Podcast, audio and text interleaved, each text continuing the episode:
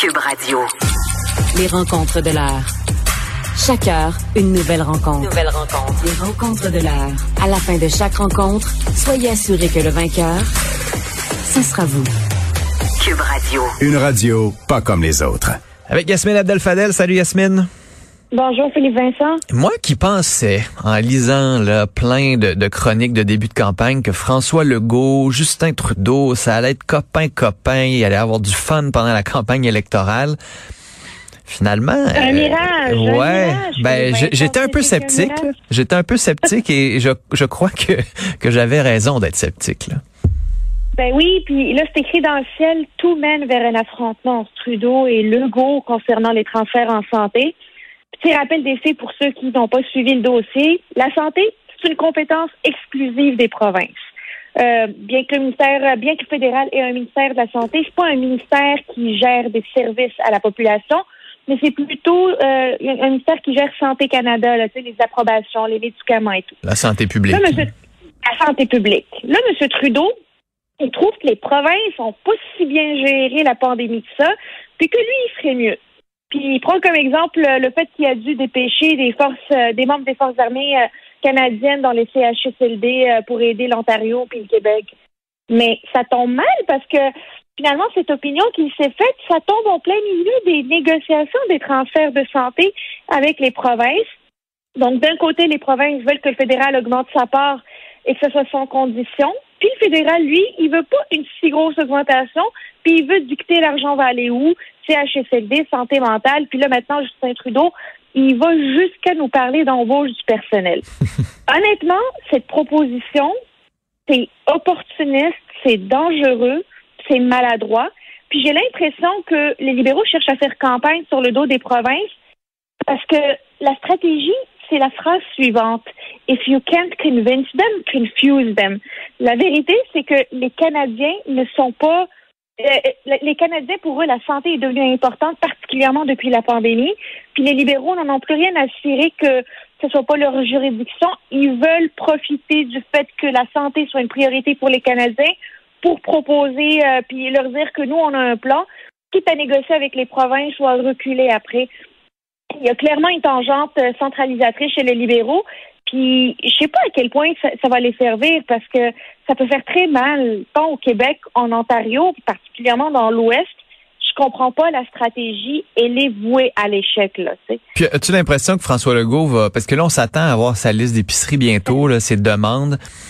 Puis depuis le début, on sent quand même une réaction plutôt mesurée. Là, on n'est pas dans Ouais, les ça. attaques. Mais là, vu les chiffres, vu les, les, les annonces qui se répètent du gouvernement, de, fait, du Parti libéral du Canada, de Justin Trudeau, est-ce que il pourrait peut-être être un petit peu plus critique, un petit peu plus sanguin, peut-être? La réaction de François Legault a été vraiment euh, mesurée jusqu'à date. On sent qu'il se retient fort, fort pour pas intervenir de manière plus sèche euh, par respect pour le processus électoral qu'il y a au niveau fédéral. Je suis pas mal certaine que si on lui mettait une caméra sous le nez, il va aller au bout de sa pensée, puis on verrait peut-être un peu de fumée sortir par les oreilles. Là, il va être... Euh, je pense que là, tu c'est pas pour rien qu'on f- euh, que, que, que ces attachés politiques ces attachés de presse font des euh, font des déclarations écrites, c'est pour contrôler le message, contrôler l'émotivité du message. Mhm. Mais je, je, je te le dis, là, à première occasion qu'on va voir euh, François Legault devant une caméra ou en entrevue, ça va être beaucoup moins, euh, beaucoup moins diplomate comme réponse. Mais ben, puis est-ce que c'est parce que ça va pas bien pour Justin Trudeau qui peut se permettre ça? Parce que si Justin Trudeau nageait encore en gouvernement majoritaire ou presque en eau majoritaire, est-ce qu'il pourrait se dire bon ben finalement j'ai pas vraiment le choix, ça va être lui le prochain gouvernement alors que là tout peut encore arriver là? Ben là, on nage en plein gris. C'est euh, est-ce qu'il est dans la majorité? Il va probablement, il, va peut-être et probablement être dans un gouvernement minoritaire. Euh, puis on sent que les libéraux, avant de déclencher les élections, voulaient vraiment se rapprocher de François Legault. On se rappelle les annonces de- d'Internet haute vitesse dans toutes les régions. On se rappelle l'annonce pour sauver l'aéronautique. On se rappelle de l'annonce pour les garderies à quelques jours du déclenchement des élections. Il voulait mettre Justin Trudeau dans le Kodak à côté de François Legault. C'était payant politiquement. Or là, on dirait qu'ils viennent de tout scraper ces efforts-là qui sont faits avant le déclenchement avec euh, avec une ingérence paternaliste parce que c'est vrai que c'est paternaliste, c'est c'est vous, vous allez voir, euh, on fait mieux que vous, et clairement en violation de notre constitution puis de la séparation des, compétences, là, tu sais.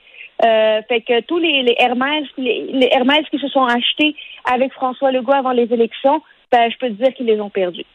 Puis là, on va avoir aujourd'hui enfin quelques, on va dire quelques jours, là, pour pas être baveux, puis dire quelques heures avant la rentrée au primaire et au secondaire. On va encore, on va enfin avoir euh, la stratégie du gouvernement Legault pour la rentrée. On a eu enfin les avis de la santé publique pour savoir quoi faire dans les écoles primaires et secondaires. Et Vincent, c'est Back to the Future. on revient, on revient avec des masques pour les élèves du primaire et du secondaire. C'est aujourd'hui que ça va être annoncé par euh, le ministre de l'Éducation avec Dr Arruda, euh, le, directeur de la santé publique. Alors, retour du port du masque en classe pour la majorité des élèves du primaire et du secondaire. Euh, puis là, qu'on parle du port du masque, c'est continuellement, là, même en classe, même quand on est assis.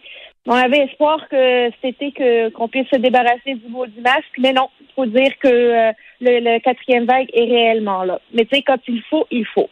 Par contre, j'ai d'autres questions, moi, à part le port du masque, parce que tu sais quoi, le masque, les élèves vont l'avoir dans leur poche anyway. Alors qu'ils le portent en classe ou qu'ils le portent pas, c'est pas la grosse différence. Par contre, qu'est-ce qui va se passer quand il va y avoir des éclosions ou qu'un élève est testé positif, est-ce qu'il va pouvoir continuer ses apprentissages à distance ou est-ce qu'il va manquer deux semaines d'école sans possibilité de rattrapage? On est en quatrième vague, on veut tous garder euh, nos écoles ouvertes. Mais la vérité, c'est que certains élèves pourraient être des cas contacts également puis qui doivent s'isoler. Comment on va s'assurer que tout le monde puisse avoir accès aux apprentissages? Il ne faudrait pas juste que nos écoles soient ouvertes, l'infrastructure. Il faudrait que les moyens d'apprentissage soient mm-hmm. tous disponibles faudrait pas que les parents soient découragés à isoler leurs enfants s'ils ont quelques symptômes de peur, tu sais, qu'ils doivent perdre des journées de classe pour rien. Si on veut maintenir nos écoles ouvertes et qu'elles demeurent sécuritaires, là, il va falloir penser à des à, continuer d'avoir des alternatives d'apprentissage à distance. Le retour en classe ne veut pas dire euh, mettre de côté toutes les avancées technologiques que l'on a faites durant durant les vagues précédentes. Ouais, mais j'ai hâte de voir par exemple quand un professeur va faire de l'hybride dans sa classe ou est-ce qu'il va y avoir une webcam toujours allumée? C'est ça, c'est quand même des questions techniques, mais que les parents vont se poser. En fait, que les parents se posent déjà depuis plusieurs semaines.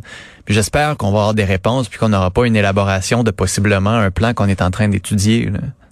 Et, et, ça, c'est euh, c'est pas une réponse à laquelle euh, c'est pas une question qu'on va nous dire on va voir dans trois mois parce que la rentrée scolaire c'est maintenant. Puis ça, c'est quelque chose qu'on aurait pu réfléchir depuis avant, depuis l'été là. c'est pas euh, c'est pas comme la santé publique où est-ce qu'on va porter notre masque ou pas porter notre masque. Puis il faut prendre une décision euh, euh, le, qui se rapproche le plus le plus le plus rapidement finalement de la rentrée scolaire. Là, ça c'est quelque chose qu'on aurait pu réfléchir. Quels sont les moyens technologiques qu'on peut mettre en place pour assurer que tout le monde puisse continuer les apprentissages. Hmm. As-tu l'impression que cet été on a fait un peu comme si ça allait bien aller? Parce qu'en juin on disait rentrée normale, tout va bien aller dans l'esprit des gens cet été, ça allait plutôt bien. La vaccination se déployait, les gens étaient de plus en plus vaccinés. À quel point, euh, au, bureau de M. Roberge ou au ministère de l'Éducation, on a dit, bon, ben ça va bien aller, la rentrée, elle est normale. On n'a pas besoin de se préparer au pire. Je peux pas croire. Il y a rien. Il y a, aucune euh, l'OMS à ce que je sache là, à moins que j'ai manqué une information, mais personne n'a déclaré la fin de la pandémie. On sait Non, je te dis, elle est encore là la pandémie.